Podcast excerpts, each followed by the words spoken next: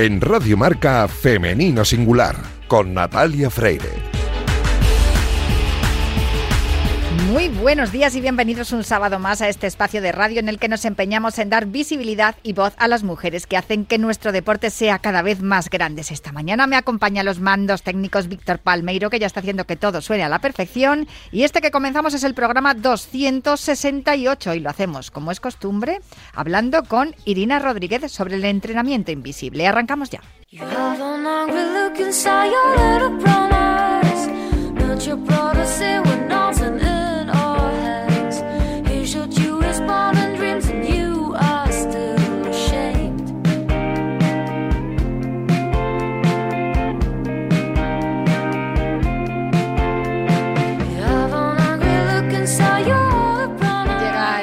De todas las mañanas de sábado con el entrenamiento invisible de Irina Rodríguez, que tanto nos está aportando esta temporada y tanto estamos aprendiendo. Irina, muy buenos días, ¿cómo estás?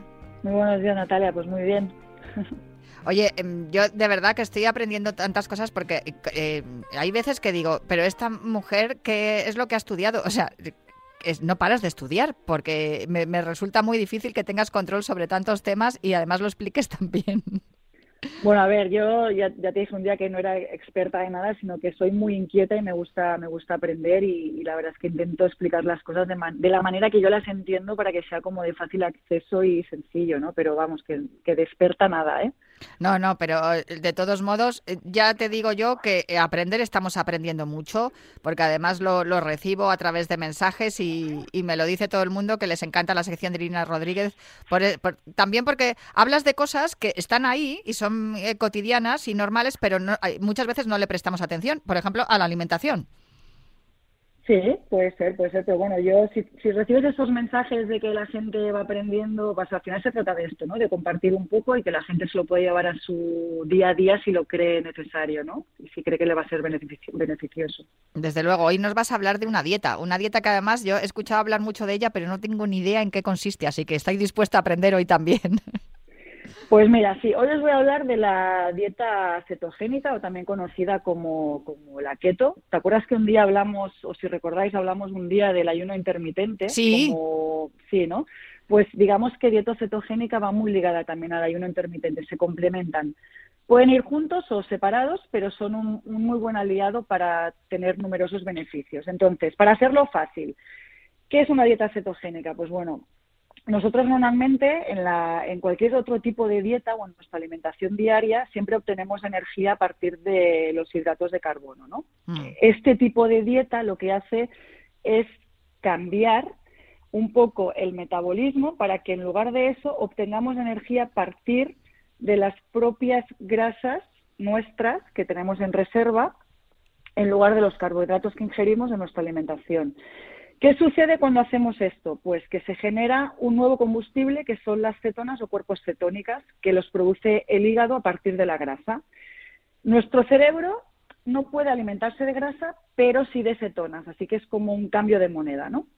Entonces, la dieta keto eh, lo que hace es que el cuerpo cambia todo ese suministro de, combustible para funcionar principalmente con nuestra grasa, así que nos pasamos 24 horas quemando grasa y esto hace que sea muy fácil acceder a la, a la grasa almacenada en el cuerpo para quemarla. Claro, dicho esto, eh, diréis, ostras, pues el primer beneficio es la pérdida de peso. Sí, es verdad, es uno de los beneficios que tiene la dieta cetogénica, pero para mí no es el, no es el único ni el más destacable, que ahora hablaremos de todo ello, ¿no? ¿Qué beneficios podemos obtener con, con esto? Bueno, pues podemos actuar sobre el síndrome metabólico, podemos tener mayor resistencia física, mejora sobre todo los síntomas digestivos, está muy indicada para todas aquellas personas que tienen problemas eh, en el aparato digestivo, baja la inflamación del cuerpo en personas que también pueden tener algún tipo de, de enfermedad autoinmune, aunque sea leve, eh, y también muy importante es que hay un control del apetito, porque al final como nos estamos alimentando y funcionamos a partir de la grasa, es como que esa grasa nos sacia muchísimo. Y lo más importante para mí de todo, que es donde yo noto un cambio. De hecho, yo ahora estoy, estoy justamente en la segunda semana de dieta cetogénica y, es súper comprobable que hay un aumento de energía. Tenemos un suministro constante. No hay picos donde el azúcar sube y baja y tenemos estas subidas de energía y de repente nos quedamos sin gasolina. ¿no? Es como un suministro eh, todo el rato. Así que esto es, esto es muy interesante para mí. Eh, los valores óptimos de cuerpos cetónicos en la dieta keto deberían estar entre 1,5 y 3 minimoles por litro de cetonas en sangre, que esto es una referencia. Y aquí sí que es verdad que es uno de los hándicaps de esta dieta. ¿Qué quiere decir esto? Pues que no es una dieta que, te, que tú puedes seguir y, no, y sin ningún tipo de control, sino que lo interesante es que te la lleve algún profesional porque sí que es verdad que hay que ir registrando en qué, en qué valores cetónicos se va encontrando tu cuerpo para poder personalizar mejor la dieta, ¿no? Es uno de los hándicaps. Consideraciones, bueno, pues si alguien tiene la presión arterial alta, es mejor, eh, hay que personalizarlo, igualmente con el embarazo y la lactancia, o si se tiene diabetes, hay que, hay que personalizar mucho este tipo de dietas, hay que tener un control, y, y es un poco lo que la, lo que la complica, ¿no? ¿Cómo se puede hacer la dieta? Bueno, pues hay varias formas. Tú puedes hacer periodos de tres semanas o un mes, más o menos, porque casi siempre una vez empiezas la dieta tardas unos días en entrar en cetosis, que se llama. Entonces, para poderte beneficiar, pues es un poco que sea una dieta prolongada y más o menos se aconseja al principio unas tres semanas. Si la persona está bien, está cómoda, puede alargarlo un mes, puede alargarlo incluso dos meses pero la idea es ir entrando y saliendo y sobre todo conseguir esa flexibilización metabólica, ¿no? El hecho de, gastar energía con hidratos de carbono o gastar energía a partir de las grasas. Haces que el metabolismo sea más flexible. La puedes alargar durante varios meses, como hemos dicho, o cuando tu metabolismo ya es suficientemente flexible, hay gente que entra, hace una dieta, una dieta keto de lunes a viernes y el fin de semana hace una dieta normal y también es, es una de las opciones. Eh, ¿Qué más se puede tener en cuenta? Pues bueno, que al principio, la primera vez que tú haces este tipo de dieta, puede ser o no, no le pasa a todo el mundo, pero es bastante habitual que uno de los síntomas asociados sea la ketoflu, que se llama, que es como una gripe, un estado gripal, que sucede como del segundo al quinto día y esto conlleva pues dolores de cabeza, fatiga, mareo, ah. puedes sentir algún tipo de náusea, eh, dificultad para la concentración, pero es verdad que es una sintomatología que pasa muy rápido y además os voy a dar un poco de herramientas para que esto sea lo más leve posible, que puede ser, por ejemplo, tomarse chupitos de agua de mar para los dolores de cabeza y las rampas, que también pueden haber porque hay una, un cambio en las sales minerales del cuerpo. Entonces se, se pueden tomar un chupito de agua de mar pues para desayunar, para comer y para cenar. Y luego también utilizar los primeros días un polvo alcalino, de una cucharadita al día. Eh, estos productos, o sea, no te vas al mar y coges el, frasco, ¿no? Te lo, vendes en herbolarios y estas cosas. sí, yo lo digo aquí como muy normal, pero bueno, el, agua de mar eh, se comercializa en grandes superficies para cocinar incluso, o sea, es agua de mar apta para consumo. Ya está filtrada, ya está... Sí, sí, sí, sí, perdón, lo he explicado así muy rápido porque lo veo como muy normal, pero tienes razón.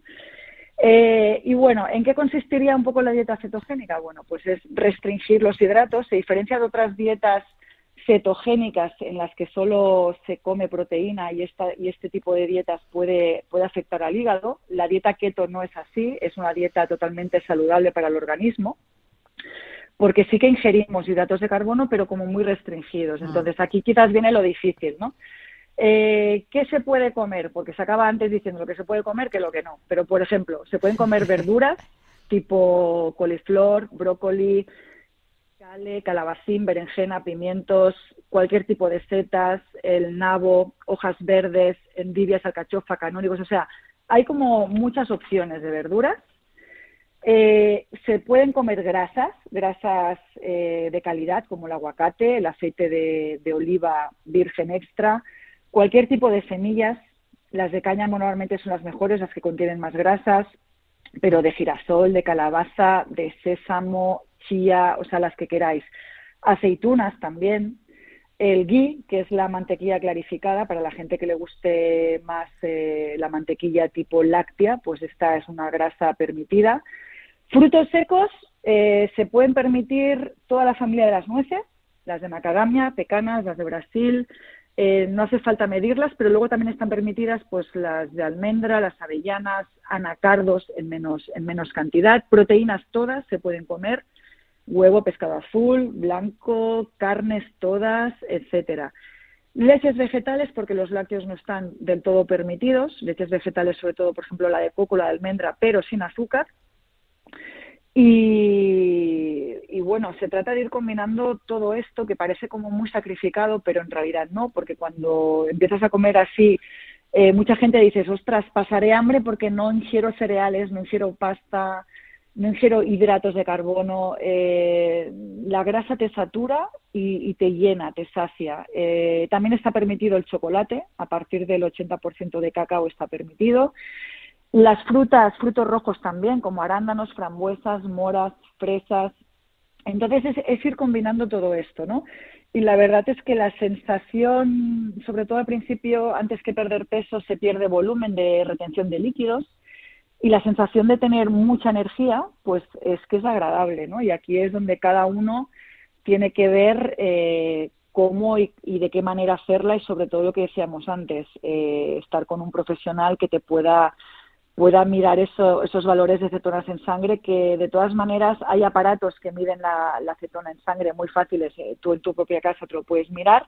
No hace falta comprarse un aparato de estos eh, para iniciarse en la dieta keto. Hay tiras cetogénicas eh, que son reactivas en orina y te dan más o menos un valor determinado de, cómo estás de, de, cetosis y esto puede ser un poco de orientación.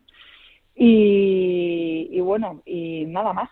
Esta es la dieta cetogénica. Yo te estaba escuchando lo que se puede comer, digo, si se puede comer de todo, menos tomarte una tarta, una palmera o una pizza, yo creo que lo demás se puede comer absolutamente de todo. Y ya cuando has dicho lo de eh, chocolate, he dicho, fenomenal. Está todo organizado. Infusiones, que no te lo he comentado. Pero bueno, lo importante de personalizar la dieta es que si alguien sube muy rápido en cetosis, por ejemplo, hemos dicho antes que lo importante es estar, lo óptimo sería estar entre 1,5 y 3 de mm. cetosis, ¿no? Pero si llegas a 5, que a mí a veces me ha pasado, pues yo sé que ese día me puedo comer un plátano y no voy a salir de cetosis, o me puedo comer zanahoria, que son, son frutas y verduras que contienen más hidratos y más azúcares, ¿no? Y entonces te puedes permitir ciertos caprichos, ciertos lujos, que, bueno, que están bien, porque al final cuando llevas tanto tiempo sin comer ciertas cosas, pues también apetecen, ¿no? No, muchos de los alimentos que has comentado están en las listas de los nutricionistas de cualquier de cualquier dieta, o sea que también es, se ve que es una dieta saludable y que no, no supone mucho esfuerzo ni mucho sacrificio. Pues muchísimas gracias, Irina, nos lo apuntamos también como todo lo que nos cuentas aquí cada sábado en Femenino Singular en tu sección Entrenamiento Invisible. Genial, un abrazo. Has cambiado mi vida.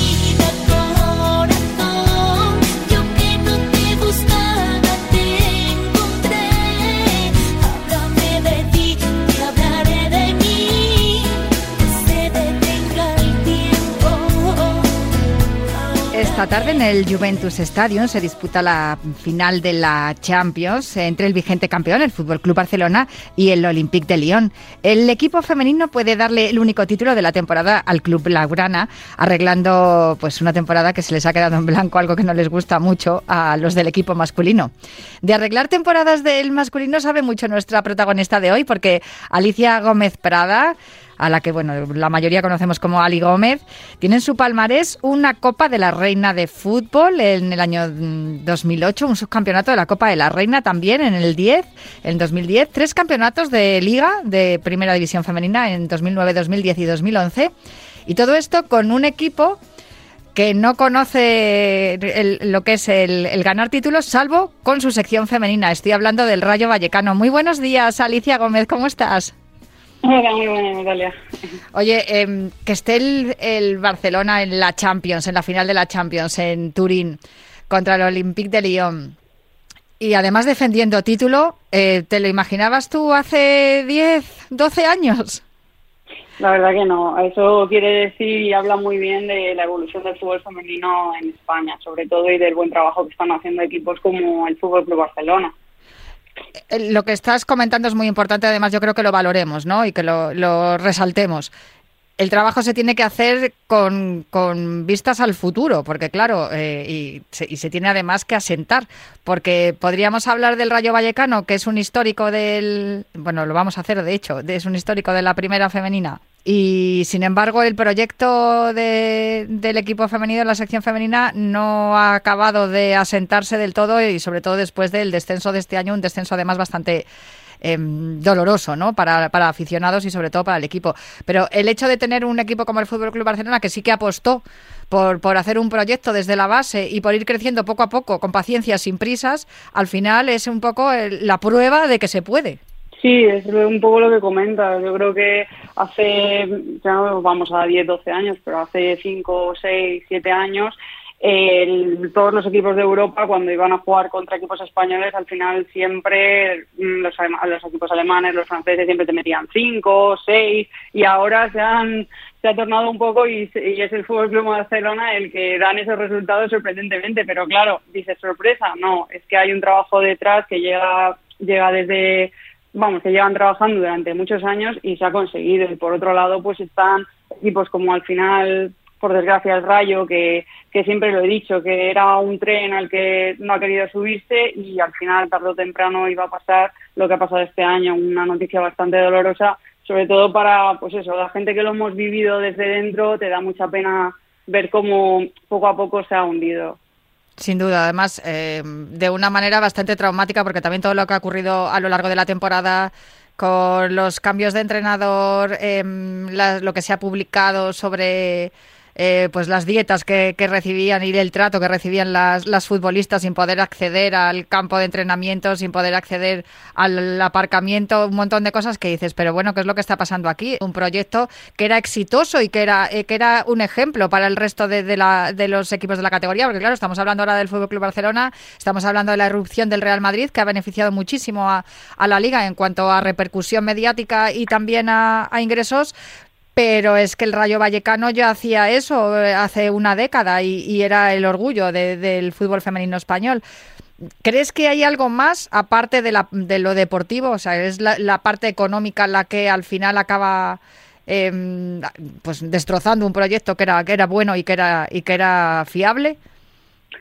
Bueno, yo creo que más que la parte económica es las ganas que haya desde arriba de potenciar el fútbol femenino. Y si desde arriba no hay ganas, al final, por mucho trabajo que quieras hacer tú y tu equipo, llega un momento que es insostenible. Y es lo que ha pasado, que muchos, vamos, cuando yo lo dejé, incluso los dos anteriores, ya estábamos luchando entre los puestos de descenso, permanencia, estábamos ahí, ahí al final en la cuerda floja y ha llegado un momento que los equipos siguen evolucionando, siguen apostando, siguen abriendo sus estadios, eh, al final ves una evolución del fútbol femenino en la mayoría de equipos, cosa que en el tuyo no. Entonces, al final, tarde o temprano, iba a pasar lo que ha pasado, que si te preocupas más de lo extradeportivo que al final de salir, de competir contra equipos de primera división, pues al final eh, lo extradeportivo siempre va a ganar lo deportivo. Tampoco es tan alto el presupuesto de la sección femenina del Rayo Vallecano como tampoco lo es los presupuestos de las secciones femeninas de los equipos que, que están dentro de la estructura, ¿no? Del organigrama de, de, de Papá Club, que es lo que sí. como me gusta a mí decir, no es tan alto el presupuesto, pero es así. Muchas veces muchas veces ya no hablo de grandes presupuestos. Al final, un club como el Rayo Vallecano, con el presupuesto que tiene, pues ya todos lo sabemos, es un club humilde. Pero al final, si tú no puedes económicamente dar lo que eh, puedes, por lo menos en otros aspectos deberías de ser casi igual que el Barcelona. Ya no te hablo de medios, yo te hablo de pues el cariño a tus jugadoras, el trato, el material, las instalaciones. Son todos esos pequeños detalles que puedes mejorar y no hace falta tener un presupuesto enorme. Son las pequeñas cosas o las dietas o viajar mejor o son pequeños detalles que al final hacen que un equipo pues tenga más valor y al final eso haría que el equipo estuviera compitiendo en mejores condiciones. Sí, porque si estamos hablando de que la liga femenina es una liga mm, profesional, que hemos sudado mucho para firmar el convenio y al final se consiguió, pero claro, si no se le dotan a los profesionales de las herramientas y los recursos necesarios, pues tampoco se puede decir que sea profesional. Y en cualquier caso, Ali, también es cierto que todos los equipos que están dentro de un organigrama de un club grande, pues también lo tienen más fácil, pero si te mm, piensas en el Granadilla, en el Madrid Club de Fútbol y en otros sí. equipos que son solamente equipos femeninos, eh, la situación es complicada. Sí, incluso el Sporting de Huelva, que sigue sí. ahí luchando otro año más a conseguir la permanencia. si ves el reflejo de esos equipos, todavía te duele más lo que has tenido en casa, ¿no? Que al final tú tienes un equipo que el masculino está en primera, ha conseguido la permanencia, al final tienes una base, no es que sea un equipo como el que has comentado tú del Granadilla que se tiene que buscar la vida, patrocinadores y aún así mira el papel que está haciendo en, en, la primera división, o sea que al final son reflejos donde mirarse y decir algo yo no estoy haciendo bien. Hace nada, ni dos años que te has retirado. No sé cómo lo llevas. ¿Lo echas de menos? Bueno, al final intentas alejarte un poco de, del mundo del fútbol por, por lo que te duele al final verlo y decir, jolín, me gustaría estar ahí y encima ves las noticias de que jugadoras de tu época como son Vanessa Gimber, Erika, que lo, ha, lo, han comentado hoy, que ya es como mi generación ya se está empezando a, a, colgar las botas y, y lo ves un poco ya lejano y dices, pues sí, duele un poco todo lo que hemos vivido, todo lo que hemos conseguido y bueno, eh, solo esperar que ahora las que vienen detrás puedan disfrutar de una liga profesional, puedan disfrutar de, de ese tirón que al final empezamos como nosotras, nuestra generación, y ahora las más pequeñas pueden disfrutarlo. ¿Estás notando eso? Quiero decir, que ya sois referentes, porque no sé si te has dado cuenta, pero además eh, entre la afición del, del Rayo Vallecano, que en eso sí que desde luego las futbolistas del Rayo pueden estar tranquilas, porque el apoyo de, la, de los aficionados lo tienen y el cariño, eso está claro, pero yo lo veo, lo veo en, entre los aficionados del Rayo Vallecano, veo a niños con camisetas con nombres a la espalda de, de futbolistas de, del equipo femenino, y eso ya para mí es un gran triunfo. Sí, yo creo que siempre lo he dicho, que la afición del Rayo era especial y yo me he sentido siempre como en casa y ese cariño de todos y cada uno de los aficionados me lo he llevado y gracias a ellos al final pues colgué los guantes, por así decirlo, un poco con mejor que, que, que lo que hubiera sido por el club.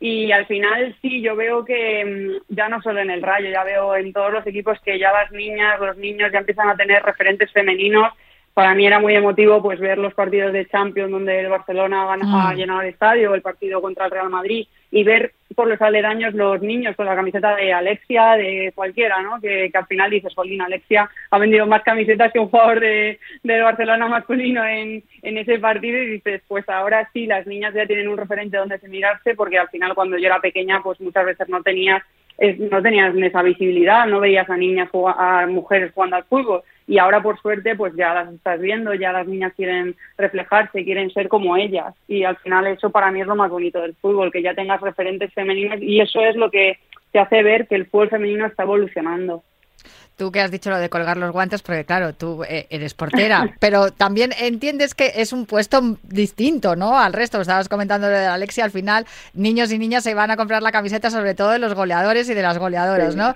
Y de los, de los porteros y las porteras vemos menos camisetas. Sí, eso es verdad, que, que al final nosotros somos como los especiales en el mundo del fútbol, los que vestimos diferente, llevamos guantes, la podemos coger con la mano, al final es un puesto, pues eso, siempre te decían como que tenías que tener ese punto de locura para ser portero, pero es verdad que al final lo que más te ve siempre son los delanteros y, y claro, y Alexia o Jenny, que al final son las que meten los goles, pues lo ves más que Sandra Paños al final, que es la que los, los mm. para, pero que igual al final tiene mérito porque en el fútbol al final son 11, bueno, ya no son 11, son todos los que están en la plantilla, son lo que lo que es bonito del fútbol, ¿no? Que es un deporte colectivo y que todos los de esa plantilla son importantes al final.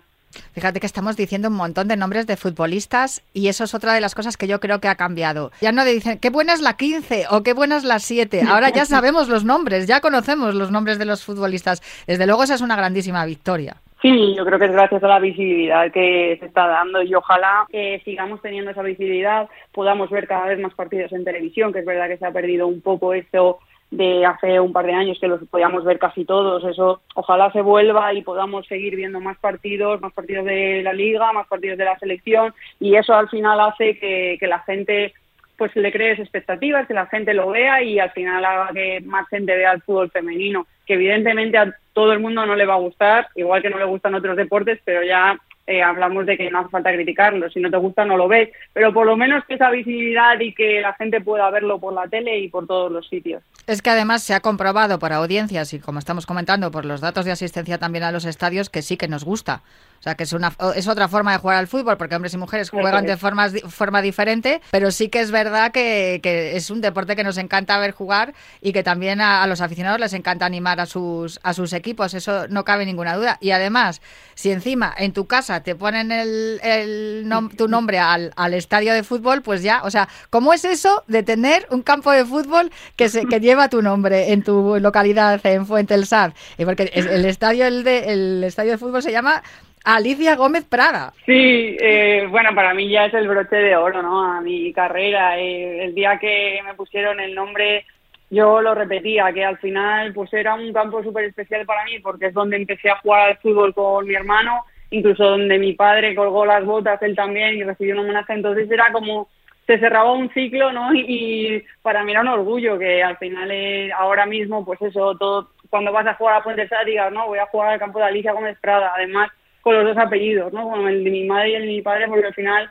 sin ellos, mm, yo creo que sin nuestros padres no, no llegamos a donde llegamos, ¿no? Porque al final ellos son los que más sacrificios hacen y los que están a tu lado, ganes, pierdas, eh, cometas errores o al final en las victorias. Tú te retiras en plena pandemia, como quien dice, o recién salidos del confinamiento. Muchas veces ocurren cosas, ¿no? Eh, alrededor del mundo que acaban dándote la señal de, bueno, este es el momento.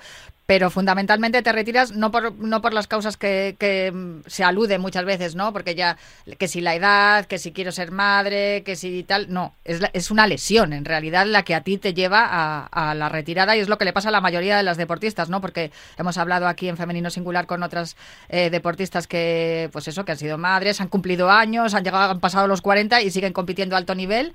Y, y, sin embargo son las lesiones las que al final os, os apartan del- de la actividad competitiva. Sí, yo me tuve que retirar por una lesión de rodilla que llevaba arrastrando ya un par de años y ya llegó un momento que al final pues te planteas porque ya casi me molestaba hasta mi vida diaria de poder andar, poder levantarte, poder sentarte y son cosas que ya te planteas y bueno, al final en la pandemia que es un momento de inflexión, yo creo que fue para todo el mundo, ya dices pues hasta aquí, ahora es el momento de dejarlo. Y yo creo que, que eso ahora ojalá que evolucione porque yo creo que ahora pues ya los equipos trabajan mucho más en prevención de lesiones, tienen más trabajo de gimnasio, tienen más gente a su disposición para por lo menos preparar a las jugadoras para que no lleguen a tener estas lesiones crónicas que muchas veces nosotras por porque al final se ha entrenado diferente, la calidad era diferente de entrenamientos y bueno, al final tienes unas lesiones crónicas que no te has curado bien o lo que sea y muchas pues nos han llevado a, a dejarlo.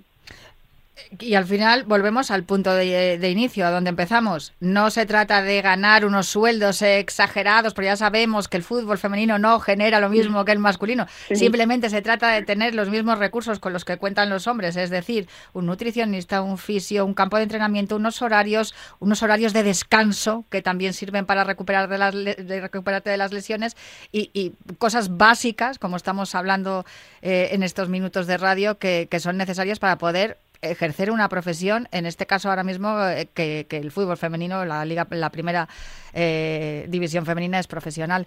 Ali, ¿ahora qué haces? Ahora estos dos años que llevas fuera de, de los campos de, de, juego, ¿en qué ocupas tu tiempo? ¿Te aburres? ¿Lo echas de menos? Bueno, la verdad que no tengo tiempo para aburrirme porque yo eh, los, los, vamos, llevo trabajando ya siete años, eh, soy informática y llevo ahí ya trabajando mucho tiempo, entonces al final fue un momento de transición en el que yo dejé el fútbol y tenía mi trabajo, entonces ese vacío que te deja el fútbol, al final lo he llenado, bueno, ya lo tenía lleno con, con, el trabajo, ¿no? Porque al final antes era, salías de trabajar, te ibas corriendo a entrenar y ahora por lo menos pues ya tienes como más tiempo para ti, entonces acabas de trabajar y dices, bueno, ¿y ahora qué? Hay días que, claro, que echas de menos el, el ir a entrenar, los fines de semana, los domingos sobre todo, ¿sabes? que empiezan los partidos, echas de menos pues ponerte las botas, los guantes, el momento ese antes de los partidos, el poder competir, pero bueno, ahora estoy en otra etapa de la vida en la que todo el tiempo que he perdido, bueno, perdido, en, entre comillas, eh, jugando al fútbol, ahora lo puedo dedicar a mí, a viajar, a estar con mis amigos, a, con mi familia. Y al final, pues son dos maneras diferentes de vivir, ahora una etapa nueva para mí. Pues eh, esperemos que esa etapa nueva también te lleve a, a, ver de nuevo al Rayo en primera la próxima temporada, ojalá, y que puedas seguir disfrutando también del fútbol y que podamos también seguir eh, presenciando ese crecimiento que tiene el fútbol femenino en España, del cual tú eres responsable porque eres una, una de las referentes de, de este deporte. Pues muchísimas gracias, Alicia, por hablar esta mañana con nosotros aquí en Femenino Singular. Un abrazo muy fuerte. Muchas gracias a vosotros, un abrazo. Y hasta aquí Femenino Singular. Os recuerdo que tenéis nuestros podcasts en cualquier plataforma de audio de, y también en la web de marca.com. Y os dejo con una jornada apasionante de radio. Hasta el próximo programa de Femenino Singular en Radio Marca.